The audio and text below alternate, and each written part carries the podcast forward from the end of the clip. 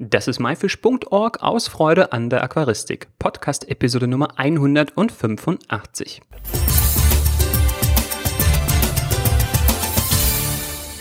Hi, mein Name ist Joris Jutjaevs und danke, dass du heute wieder dabei bist.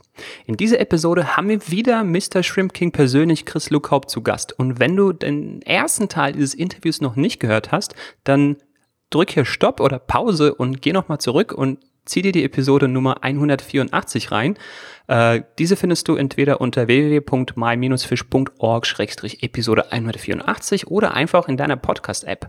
So, jetzt machen wir aber weiter mit Teil 2, genau dort, wo wir letzte Woche aufgehört haben. Also lehn dich zurück und genieß das Interview.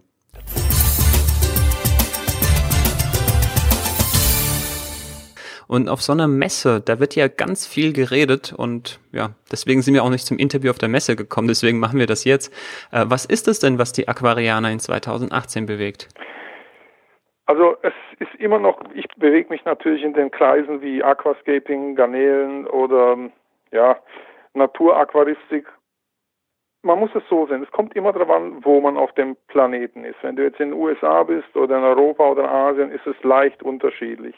Also ich war in Indonesien zum Beispiel, da ist Aquascaping sehr, sehr groß. Die haben auch ihren eigenen Style, meiner Meinung nach. Aber auch da wird es vorangetrieben von von vielen Leuten, die wirklich tief in der Materie drin sind. Und das ist meiner Meinung nach auch äh, wesentlich, sind wesentlich mehr Leute in Indonesien Aquascape technisch aktiv, wie zum Beispiel hier in Deutschland. Deswegen die Frage, was wird die Aquaristik so bewegen? Also ich glaube, dass es äh, weiterhin die Richtung Nano gehen wird in den nächsten Jahren, dass Garnelen immer noch hoch sein werden, aber auch die das Aquascaping wird sicherlich die nächsten Jahre ein Thema sein. Vielleicht wird es spezieller werden oder noch besser äh, ausgereift oder breiter oder sowas.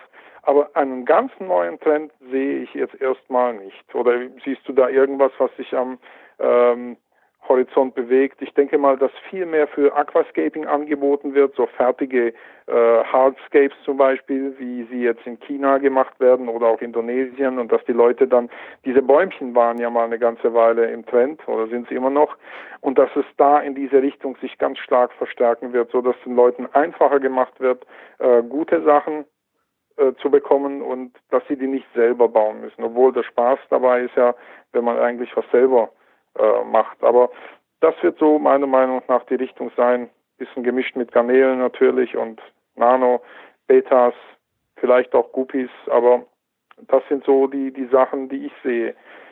Du hattest vorher gesagt, dass du glaubst, dass der Malawi-Trend eventuell wieder aufleben könnte. Ja, gut, Siehst du da irgendwelche Anzeichen? Ähm, ja, also ich, ich sehe jetzt keine Anzeichen für den Malawi-Trend, dass er wiederkommt. Das ist eher, sage ich mal, aus der Mode. Ne? Zum Beispiel die Schlackhosen ja. oder jetzt irgendwelche Mäntel oder irgendwelche Kragenformen. Das sind so Sachen, die einfach immer wieder kommen. Und da glaube ich einfach, dass in Aquaristik gewisse Sachen dann auch in, in einem bestimmten Zyklus dann auch wieder kommen werden. Ähm, ja, aber, aber wobei ich denke, dass, dass es mit der, mit der Mode einfacher ist, weil du bist zum Beispiel, warum war Malawi so, so ähm, ja, im Trend? Weil da auch immer wieder neue Sachen kommen. Und ich denke mal, wenn, wenn jetzt keine Sachen mehr kommen, was soll den Trend anpushen? Was soll den anschieben? Das ist für mich die Frage, weil bei, Goldfischen oder bei Guppies oder auch bei Garnelen hast du immer wieder neue Sachen, die das Ganze anschieben werden. Nur bei Malawis gibt es da Kreuzungen, finden die Leute das gut oder was könnte den Trend irgendwie verstärken oder äh, nochmal ein bisschen anträgern? Ja, das ist, da, da hast du natürlich recht. Es braucht immer irgendwelche Trigger, so wie du es gerade nennt, irgendwelche Auslöser, die das Ganze. Oder Leute, die es komplett anders machen. Also in ein Malawi-Aquarium, das ist, äh, ich habe jetzt in den letzten 30 Jahren äh, kaum was gesehen, dass es mir komplett anders erscheinen lässt oder in einem anderen Licht oder dass man das neu modern macht oder modernisiert. Das, ich weiß nicht, Malawi-Aquarium, ich habe das ja lange Jahre gemacht, glaube zehn Jahre habe ich Malawis gemacht ähm, und ich wüsste jetzt nicht, was es, was es anders ja. äh, da gemacht werden soll, damit es ähm, einen, einen Schub kriegt. Also was sind deiner Meinung nach die Trends? Ich meine, ich höre mich ja auch immer bei anderen Aquarianern um, die, die in der Szene sehr stark aktiv sind und was siehst du als Trend? Ich sehe zum jetzt keinen großen Trend, dass jetzt Malawi oder Diskusfische wieder ganz äh, modern werden, ja, weil es einfach es braucht Leute, die das Ganze halt populär machen, die wirklich aktiv sind, sei es in sozialen Medien oder ja doch eigentlich vor allem in der heutigen Zeit in sozialen Medien und eben das eine Thema halt nach, nach vorne pushen. Ja, und da passiert genau. einfach am meisten im Aquascaping-Bereich, im Aquaristik, so Aquarien-Gestalten-Bereich. Äh, wie gesagt, es muss jetzt nicht High-End-Aquaristik sein, also High-End Aquascaping, aber in diesem gestalterischen Bereich, da passiert im Moment einfach am meisten. Da gibt's halt Akteure überall auf der Welt, die präsent sind. Es gibt, sage ich mal, die schönsten, die prächtigsten Wettbewerbe, finde ich jetzt auch im Aquascaping. Da gibt's die größte Berichterstattung irgendwie darüber. Das wird jetzt einfach irgendwie gehypt und da kann man auch vielleicht auch die meisten Produkte irgendwie noch entwickeln oder sich ausdenken oder weiter verfeinern, die Produkte verbessern. Werden einfach nur ja angepasst, dem, dem Trend angepasst. Und der ja. Trend ist modern, der ist jung, der ist dynamisch und genauso muss es eigentlich mit den Produkten auch sein. Ja. Und die und werden angemein, meinen guten Dünger gibt es ja schon seit Jahren, aber halt vielleicht nicht so schön verpackt und nicht so gut abgestimmt. Aber im Prinzip ähm, ja, wird das alles jetzt vielleicht einfach nur äh, auch der Generation angepasst. Also ja. Chris, kommen wir einfach mal zur nächsten Frage. Und da wir nun den Bogen so ein bisschen gespannt haben äh, von den Wirbellosen zur Aquaristik, ähm, du kommst ja, sage ich mal, auch recht viel rum, Amerika und Asien. Du hast jetzt auch schon verraten, sage ich mal, einige Unterschiede. Aber was unterscheidet das Hobby dort von unserem vielleicht am stärksten? Was fällt dir dazu also, ein? Wenn, wenn ich das, ich habe auch schon diese Diskussionen, also Diskussionen kann man es ja nicht nennen, aber wir haben auch das äh, mit, mit amerikanischen und deutschen Kollegen uns an einen Tisch gesetzt und haben das live äh, bei äh, Stream, glaube ich, war es diskutiert. Ich finde das, äh, ohne überheblich zu wirken, aber ich finde, dass die deutsche Aquaristik oder vielleicht sogar europäische, aber insbesondere die deutsche Aquaristik meiner Meinung nach das Thema sehr viel ernster angeht und sehr viel fundierter angeht. Während in Amerika ist es meistens so, die kennen oft die wissenschaftlichen Namen nicht. Ich, ich rede jetzt von der eingefleischten Aquaristik. Ähm, die möchten auch nur farbige Fische haben. Die Wasserpflanzen sind meist oder über viele Jahre nur Plastik gewesen. Also der, die Annäherung an das Hobby ist ein anderes, wie meiner Meinung nach hier in Europa. Es fängt auch schon damit an, wie sind die Shops hier ausgestattet. Wenn man jetzt äh, einen guten Aquaristik Shop oder Laden haben möchte, da muss man nicht vier Tage fahren wie in Amerika, sondern äh, ich habe äh, in meiner Umgebung von einer Stunde mindestens drei oder vier oder fünf gute Aquarienläden, wo ich mir das besorgen kann, was ich möchte. Natürlich wird man jetzt sagen, okay, es gibt ja Amazon, aber ich finde, das ist nicht das Gleiche. Wenn du in einen guten Aquarienladen gehst, dann ist es immer noch meiner Meinung nach ganz, ganz wichtig, weil Amazon kann dich nicht inspirieren. Ich meine, das kann vielleicht Social Media mit einem guten Bild, aber letztendlich ist immer noch ein guter Aquaristikladen ein, für, eine, für ein fundiertes Wissen oder einen fundierten guten Start meiner Meinung nach wichtig. Äh, in, in Amerika, da, dadurch, dass Amerika so groß ist, äh, fehlt das. Also du hast, wenn du jetzt zum Beispiel in Missouri bist, ich glaube, du musst lange fahren, bis du überhaupt einen Aquariumladen findest. Und die Unterschiede sind meiner Meinung nach in, in diese Richtung auch zu suchen. Also wie gesagt, die, was ich jetzt von der deutschen Aquaristik kenne, die nehmen das sehr viel ernster. Vielleicht ist es auch die Gründlichkeit, ich weiß es nicht, aber äh, in USA ist die Meerwasseraquaristik stark präsent. In Deutschland jetzt vielleicht nicht so stark, aber die Leute haben zum Beispiel auch mehr Aquarien, die sie pflegen lassen. Du machst das ja auch. Du gehst ja auch hier, soweit ich das mitbekommen habe, und äh, machst verschiedenen Firmen die Aquarien sauber und so weiter und so fort. Das hat in Amerika wesentlich mehr Tradition, ist auch sehr viel stärker vertreten als in Europa. Hier kümmern sich meistens die Leute noch selber um ihr Aquarium. Also es gibt da gewisse Unterschiede. Ähm, aber wir werden sehen, vielleicht gleicht sich das ja in den nächsten Jahren ein bisschen aus. Ja, also ich habe das Gefühl, ich habe die Büchse von Pandora aufgemacht gerade. Ähm, das wäre auch nochmal, glaube ich, ein wirklich äh, Thema, also genug Stoff für eine ganze Episode. Ähm, ja, natürlich, es gibt da, es gibt viele Dinge und dadurch, dass ich auf den ganzen Messen da unterwegs bin oder, oder auch auf den, auf den äh, Events dort, kriege ich das ja andauernd mit und es wird, also wenn die Amerikaner mich ansprechen, dann geht es hauptsächlich um das, äh, was ist in, in Deutschland und Europa anders und deswegen habe ich da, glaube ich, ziemlich viel Erfahrung, wenn es um diese Themen geht. Ja. ja. Gut, jetzt gucken wir mal rüber nach Asien, die vielleicht uns voraus sind, so wie wir den Amerikanern voraus sind in der Süßwasseraquaristik. Ähm, was gibt es, ähm, ja, sage ich mal, dort, was es bei uns nicht gibt und was würdest du dir für die Aquaristik-Szene in Deutschland wünschen? Also wenn man jetzt in Asien muss man immer gucken. Natürlich ist, wird ein sehr großer Aufwand betrieben. In Japan zum Beispiel, die pflegen ihre Aquaristik noch viel sehr, sehr viel geduldiger als wir und mit, äh, die gehen noch mit einer mit einer anderen äh, Perspektive ran als vielleicht Deutschland und Amerika, das eh, eh sowieso. Aber natürlich ist Asien groß. Du hast China, du hast Japan, du hast Vietnam, äh, du hast Indonesien. Ich bin öfters, ich bin überall da gewesen im Prinzip. Wenn ich mir jetzt China angucke, die investieren sehr, sehr viel in die Aquaristik. Wenn du jetzt auf der CIPS, die hat ja, ist ja gerade, hat der Event hat gerade stattgefunden, die nehmen sehr viel Geld in die Hand, um das ganze Thema zu pushen. Also da wird sehr viel passieren. Wobei die, die Qualität der Aquaristik dort trotzdem nicht die gleiche ist. Du hast natürlich sehr, sehr viele Aquarianer dort und dann hast du also auch immer einige, die da rausstechen aus dem Ganzen und eine gute Qualität abliefern. Aber wenn ich jetzt allein die Produkte sehe, viele produzieren in China, aber es ist nicht das gleiche, wie wenn du ein chinesisches Produkt kaufst, weil du hast natürlich andere Standards hier in Europa, ähm, nach dem verkauft wird, als wie wenn du jetzt nur in China verkaufst. Deswegen es gibt sicherlich sehr, sehr viel mehr Aquarianer in, in China wie in, in Europa, aber finde ich von der Qualität her ist Europa für mich immer noch der Standard, der gesetzt ist. Äh, auch zum Beispiel, wenn du jetzt die Aquascaper in Indonesien nimmst, das hat jede Menge super Aquascaper.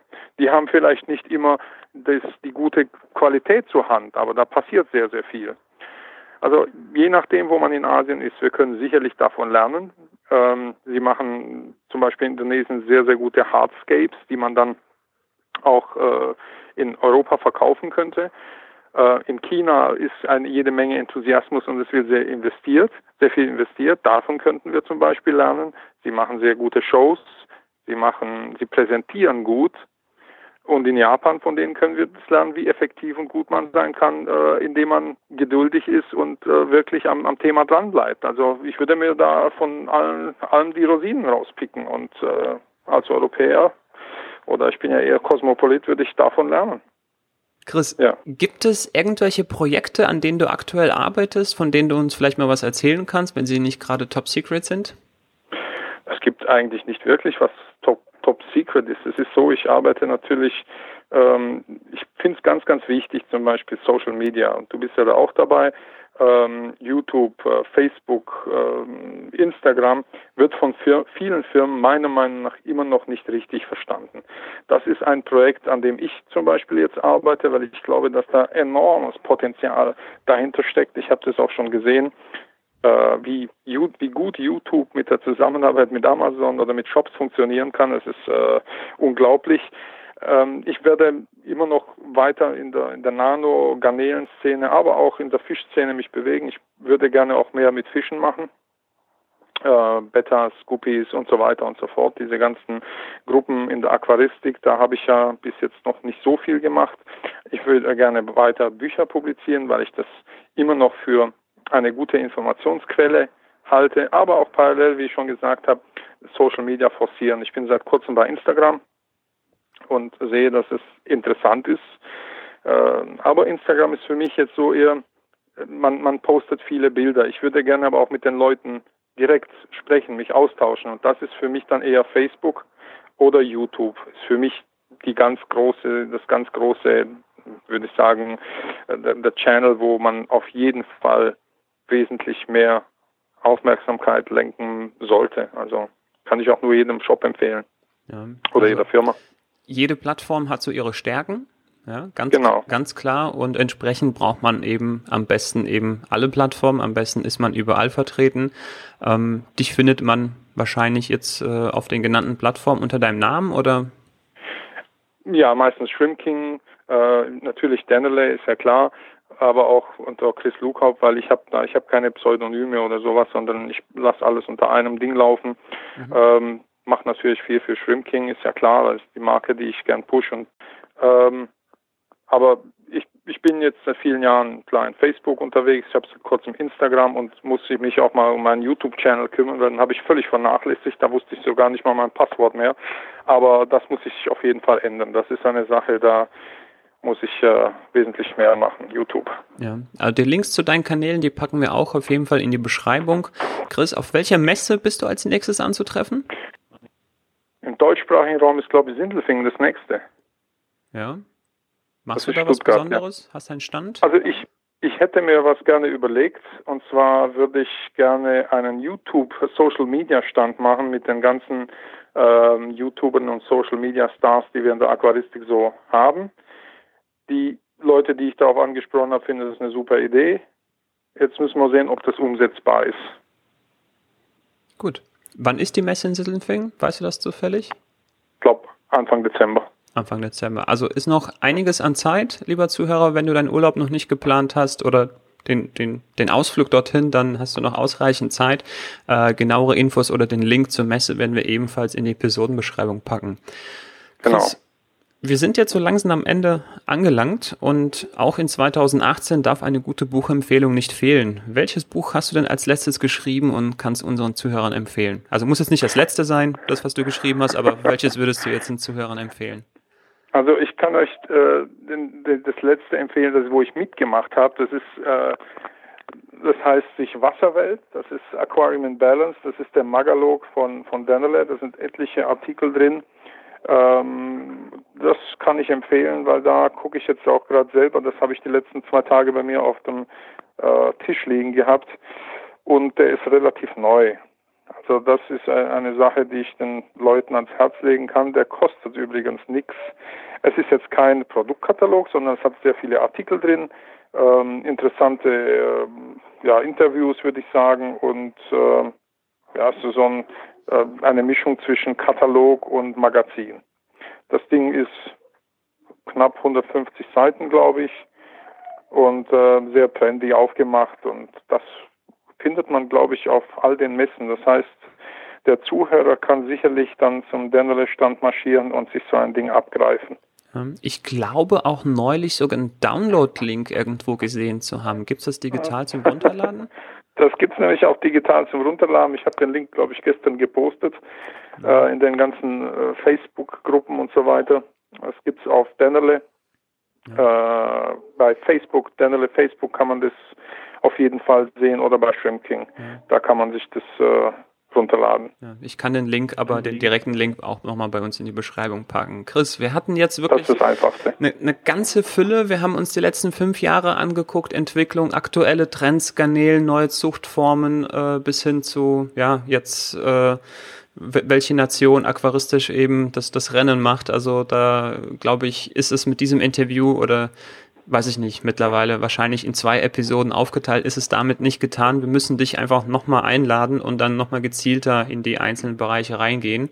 Hättest du da Wir müssen drauf? einfach mal live gehen, Juris. Ja, oder live, live, und laden uns drei, vier Partner ein, die wir an einen Tisch setzen und gehen live. Wir streamen das auch im, auch als, äh, ich weiß gar nicht, wie man das nennt, ähm, im Radio oder wie auch immer oder auch in YouTube oder wie auch immer und die Zuhörer dürfen eigentlich mitmachen und Fragen stellen. Das müsste man mal machen. Ähm, in Sindelfingen vielleicht. Vielleicht schaffen wir das ja bis dahin. Ja, Chris, in dem Sinne nochmal vielen Dank für deine Zeit und Danke bis auch. spätestens in Sindelfingen. Ja, keep on rocking.